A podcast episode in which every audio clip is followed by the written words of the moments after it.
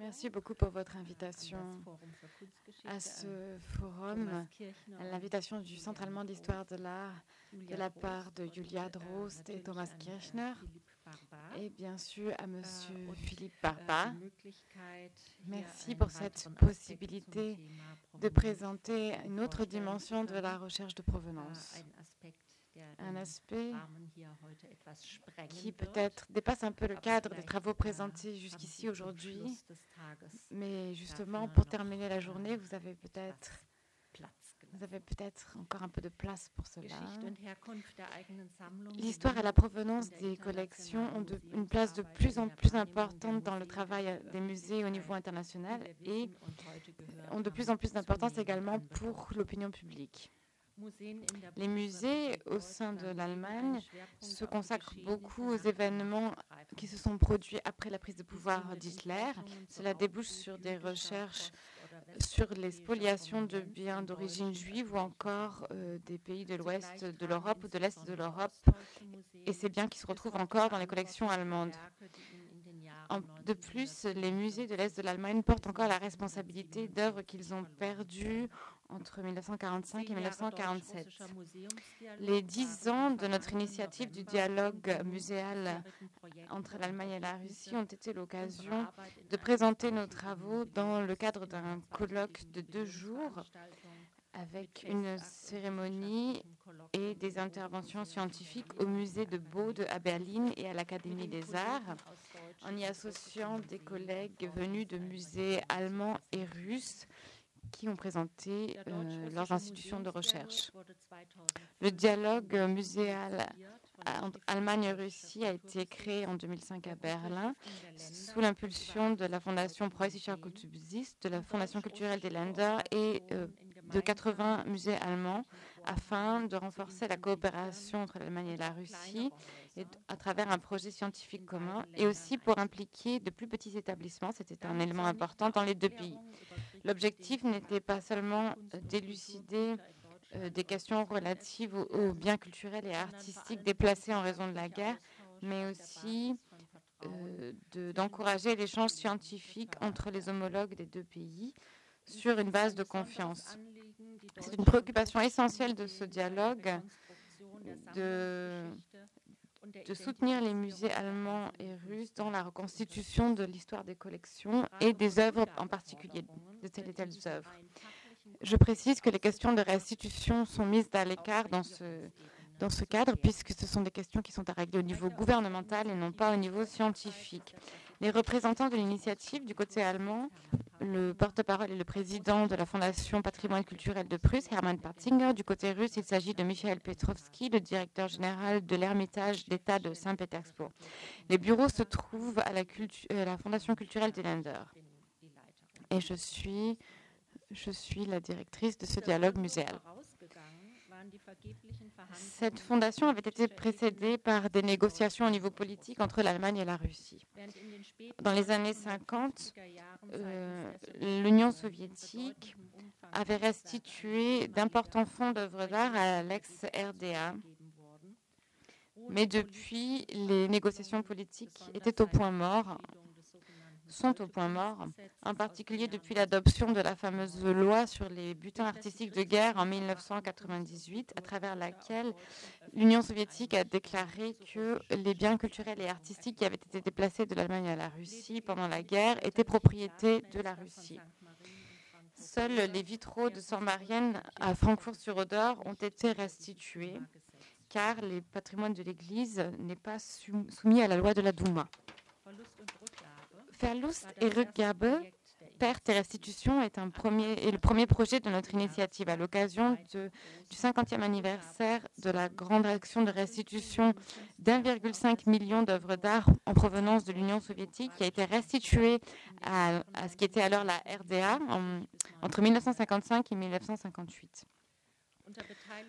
Avec la participation de 28 musées allemands, notre dialogue a rappelé cet événement qui est très peu connu, en particulier dans l'ouest de l'Allemagne, et je suppose que c'est également très peu connu en France.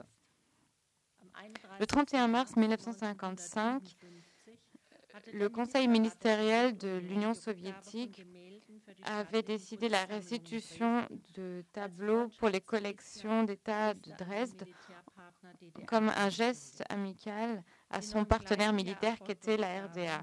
La même année, il y a eu des restitutions d'œuvres significatives de Dürer, de Van Eyck ou encore la Madone Sixtine de Raphaël. Et cela a été le début de restitutions conséquentes euh, à travers lesquelles, à partir du septembre 1958, de véritables trésors sont revenus de Moscou et Leningrad dans dans la Museumsinsel de Berlin. Les restitutions ont été une impulsion pour la reconstitution des musées détruits en Allemagne par la guerre, et notamment pour le paysage muséal de l'Est de l'Allemagne. Au début du mois d'octobre 1959, le musée Pergamon grâce au retour de la frise d'hôtel, a été réouvert, ainsi que de grandes parties du musée de Bode. Presque tous les musées euh, de l'Est de Berlin ont retrouvé leur rang de musée mondial à travers cette action.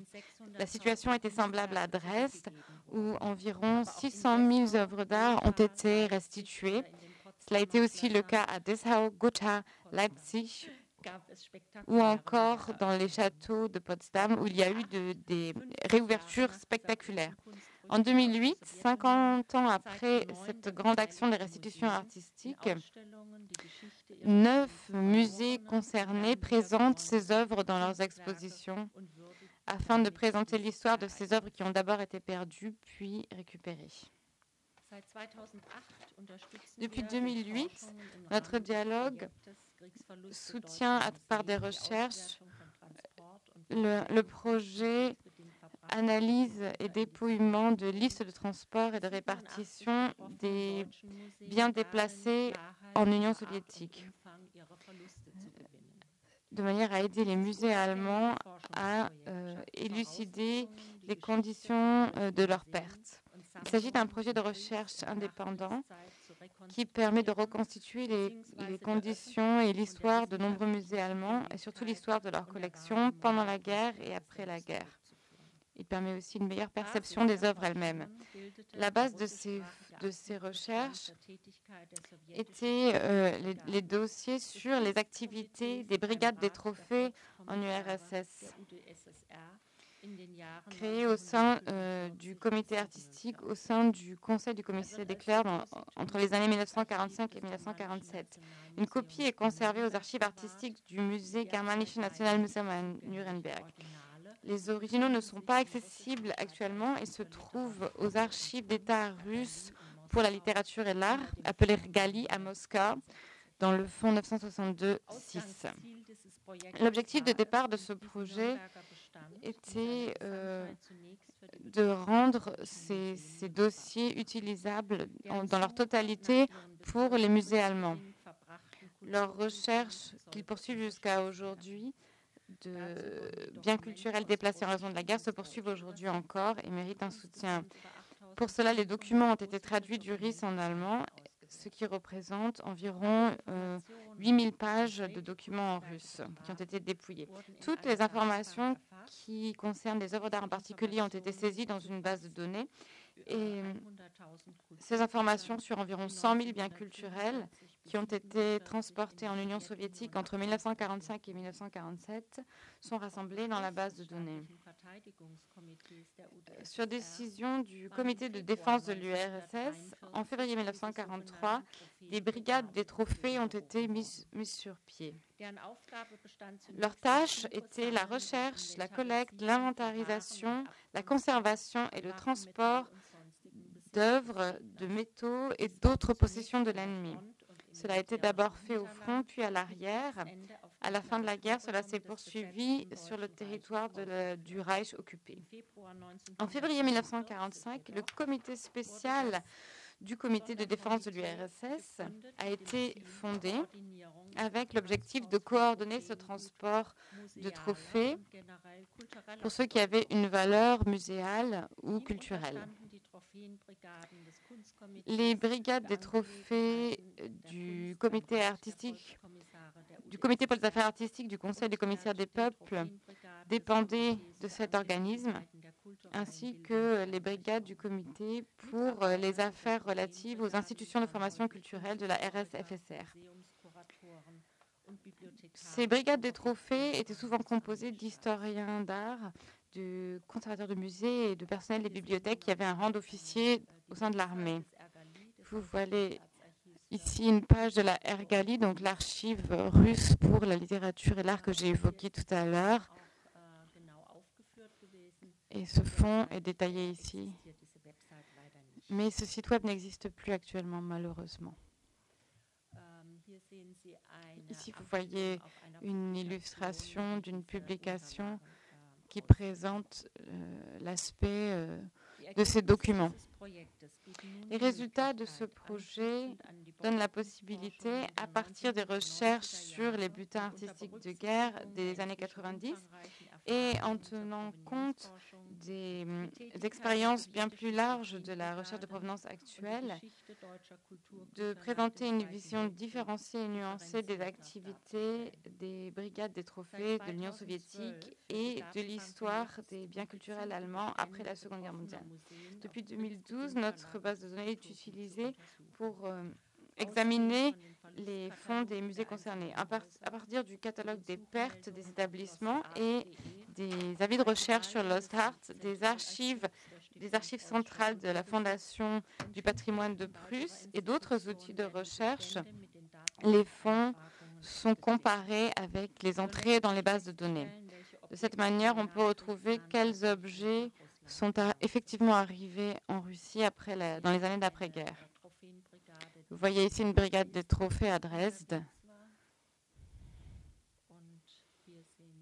Et ici, l'ancien musée sur la Museumsinsel de Berlin après les destructions de la Seconde Guerre. Actuellement, il existe des recherches sur environ 30 collections des musées allemands à Berlin, Potsdam, à Dresde, Chemnitz, Dessau, Gotha, Leipzig et Magdebourg.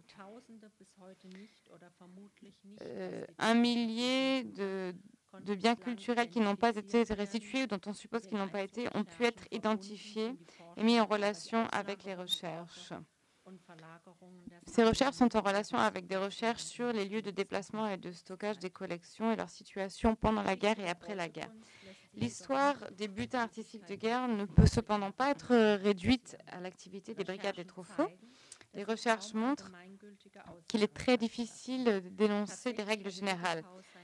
Chaque établissement a sa propre histoire de perte, comme le montrent deux exemples. Par exemple, aucune des 379 œuvres disparues du musée d'histoire culturelle de Magdebourg n'a pu être retrouvée dans la base de données. On n'a trouvé aucun indicateur qu'au moins une partie de ces œuvres se trouverait en Russie.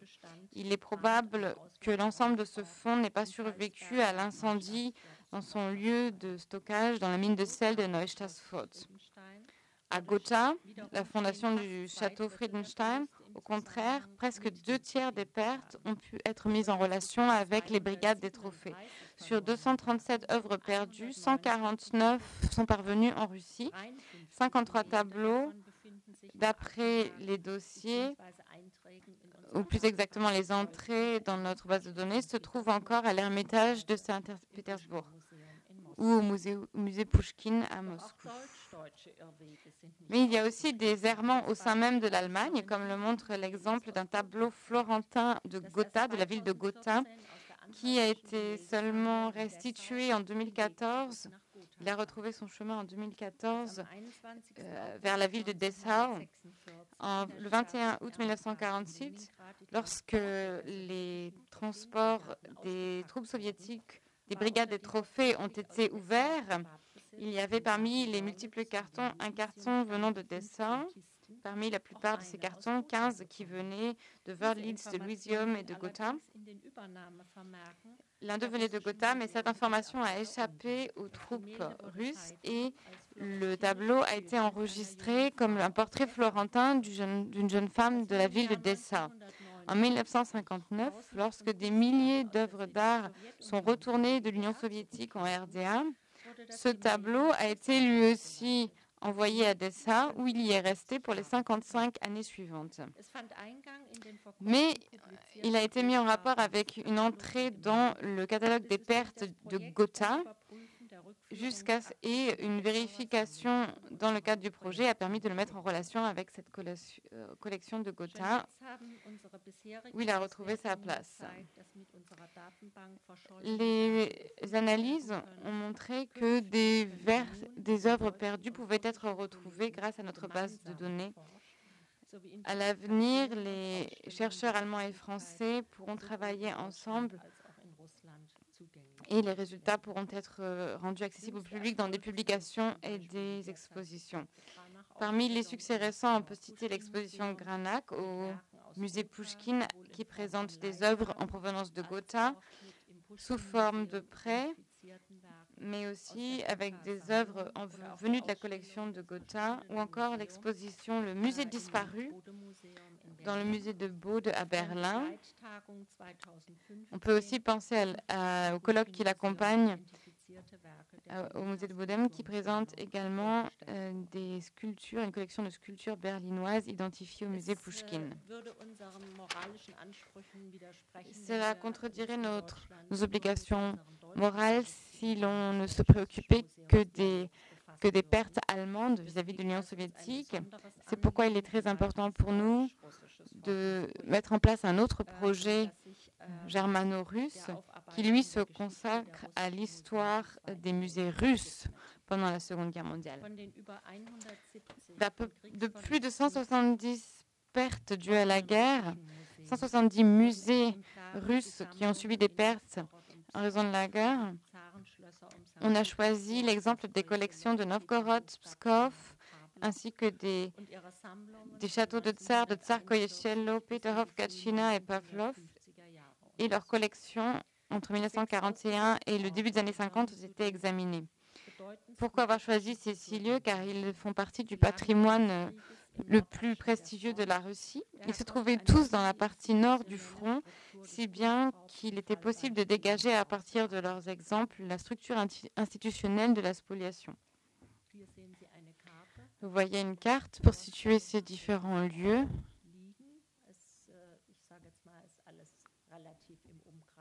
Ce sont des choses, des endroits qui se trouvent dans la, zone de Saint-Pétersbourg.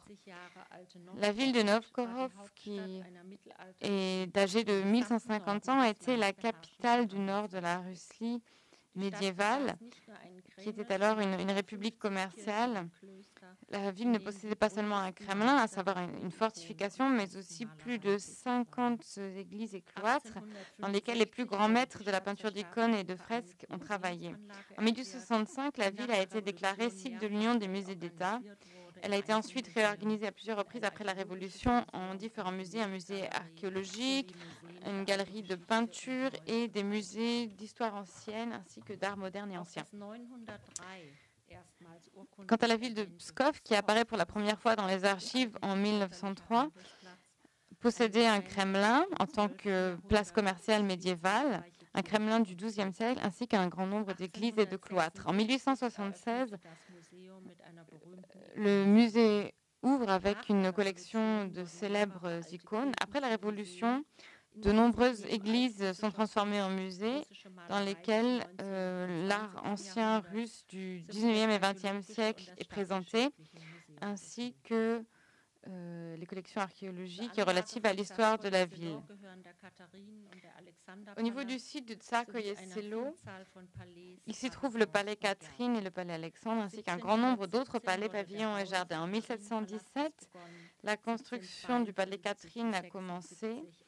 De 1752 à 1956, l'architecte Bartolomeo Rastrelli a développé cet ensemble pour en faire une résidence d'été de la cour du tsar. En 1918, L'ensemble a été transformé en musée. Et jusqu'en 1941, celui-ci a abrité des grandes collections de peintures et d'art décoratif. Ces pièces étaient décorées avec faste. Le highlight était probablement la, pièce d'ambre que le roi de Prusse, Guillaume Ier, avait offert au tsar russe en 1716.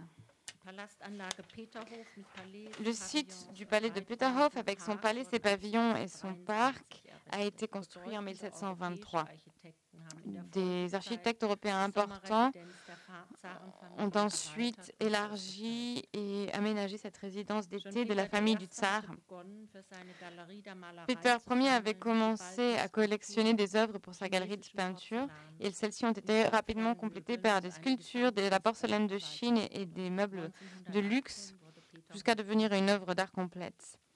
En 1918, l'ensemble a été transformé en musée Peterhof. Le château Gatchina a été construit entre 1766 et 1780 sous Catherine, Catherine la Grande dans un style classique avec un parc de style anglais. Au XIXe siècle, le château est devenu une résidence du tsar dotée d'une fonction de représentation. Après 1918, il a été transformé en musée et a abrité des collections très importantes de peintures européennes avec des œuvres de Watteau, véronèse, mais aussi des armes et euh, de l'artisanat d'art européen et asiatique. L'ancienne résidence du tsar Pavlovsk a été construite en 1786 comme un ensemble classique par l'architecte Charles Kamrom avec un parc. 1918, elle a été, elle a été transformée en musée avec ses collections de porcelaine, ses, ses porcelaines de prestigieuses manufactures, ses sculptures antiques c'est probablement une des collections les plus riches à côté de celle de l'Ermitage. À peine deux semaines après l'attaque de l'armée allemande sur l'Union soviétique, le 22 juin 1941, Pskov a été occupé. Le 15 août a été le tour de Novgorod. Le, 13 septembre, les châteaux des Tsars devant Leningrad, puis Pavlovsk le 15, Tsarkoye-Selo le 17 et Peterhof le 23 septembre 1941. Les conséquences ont été des destructions et des pillages de ces sites et des collections jusqu'à la libération en janvier-février 1945. Les musées de Novgorod signalent pour les années de guerre des pertes qui s'élèvent à 29 559 pièces exposées. À Gatchina, on recense 38 000 œuvres d'art 38 000 œuvres d'art disparues, c'est-à-dire quasiment 70% Sarkoye-Sello a perdu quelques, quelques 30 000 œuvres sur les 42 172 et Peter Hof environ 20 000 objets. Les pertes de Pavlov s'élèvent à 9 000, objets. À Novgorod a eu lieu la première nouvelle présentation de la collection après la guerre en 1958. Pavlovsk a été réouvert au mois, euh, en été 1957 et le palais Catherine à Tcharkoye-Sielo en 1959, Peterhof en 1964 et Gatchina en 1985. Je vous dis tout cela car je suis sûre que c'est quelque chose qui n'est pas familier pour vous. Et je voudrais vous montrer à quel point il s'agit de, de, pertes irremplaçables et d'œuvres d'art irremplaçables. Au centre de notre projet se trouvent les questions des conditions historiques dans lesquelles les musées ont vécu la guerre. Quelles mesures de protection ont été prises? Comment les musées ont été traités, ont-ils été traités pendant l'occupation en tant qu'institution culturelle? Pour la période suivant la libération, se posent des questions d'organisation, du personnel scientifique, mais aussi de l'inventarisation des pertes. Jusqu'au début de la guerre, les musées russes ont évacué les œuvres les plus importantes de leur collection vers l'intérieur des terres. Mais l'avancée rapide de la Wehrmacht les a stoppés. Euh, les contenus des pièces des châteaux ont été mis en sûreté dans la mesure du possible, par exemple cachés dans des caves ou encore enterrés dans des parcs. Au total, les, les palais des faubourgs ont évacué environ 56 000 des 180 000 œuvres d'art. Le reste, en revanche, a été saisi lors des pillages et spoliations d'œuvres d'art. À, ce moment-là, il est important de s'intéresser aux acteurs, les commandos et organisations. On peut citer le Kunstschutz de la Wehrmann, mais aussi bien sûr le fameux Einsatzstab Reichsleiter Rosenberg, le RR, avec toutes ces subdivisions régionales et euh, par discipline et en particulier le Hauptarbeitsgruppe HAG spécialisé sur les territoires de l'Est, le Commando Kunstberg ou encore le service de l'héritage des ancêtres ou encore euh, les personnes chargées de travailler pour le fameux projet du musée du Führer à qui, était, qui n'était actif que sporadiquement en Russie. Dans le cadre de ce projet de recherche, les conséquences euh, concrètes des actions de ces groupes sur les musées ont été examinées et les activités biographiques des individus donnent des indicateurs précieux. La publication de ces résultats de recherche est prévue en langue allemande et russe.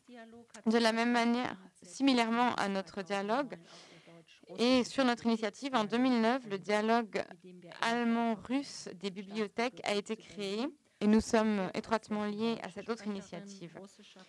La Bibliothèque d'État de Berlin et le porte-parole du côté allemand, tandis que le partenaire russe est la Bibliothèque Roudino d'État pour la littérature étrangère à Moscou.